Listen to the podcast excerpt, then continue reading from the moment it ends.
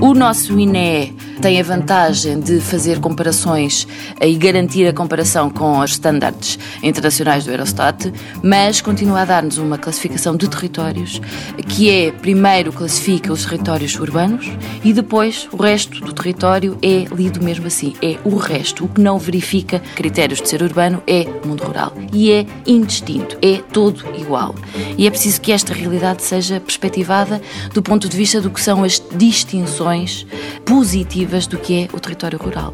A diversidade do, do mundo rural em Portugal é evidente. Há territórios que são rurais com uma marca vincadamente natural, há territórios que são rurais com uma marca com maior influência do homem, das atividades primárias, e há territórios que depois começam a ser uh, tendencialmente mais híbridos, porque começam a ter alguma intensidade superior uh, de serviços ou uma dinâmica industrial ou até alguma atividade comercial, mas continuam a ter uma marca vincadamente rural.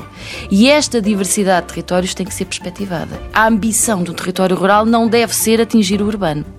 É preciso que ele se autonomize e que as pessoas ganhem gosto pelas suas tradições, pela paisagem, que isto ofereça capacidade de as pessoas se fixarem nos territórios rurais e de terem emprego e de conseguirem continuar a sustentar as tradições, aquilo que nos é para nós aprazível no, no rural.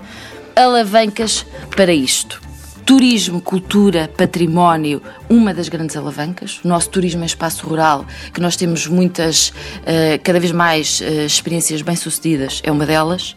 Identidade, recursos endógenos, as tradições, valorizar tudo o que é a capacidade de manter a autenticidade, são eh, argumentos imprescindíveis do mundo rural. Inovação, produção, transformação dos territórios em espaço de excelência na inovação é imprescindível e, sobretudo, hoje em dia, com tudo do que são os apoios no, do Portugal 2020 eh, em termos da aposta na sustentabilidade eh, ambiental. Possivelmente um Instituto do Mundo Rural eh, em Portugal era de facto uma belíssima iniciativa para canalizar tudo o que é investigação, a capacidade científica e o pensamento específico sobre o que é esta agenda para o futuro do mundo rural em Portugal e do seu papel no desenvolvimento económico e social. Economia em Movimento é uma parceria TSF UAI. EY a construir um mundo de negócios melhor.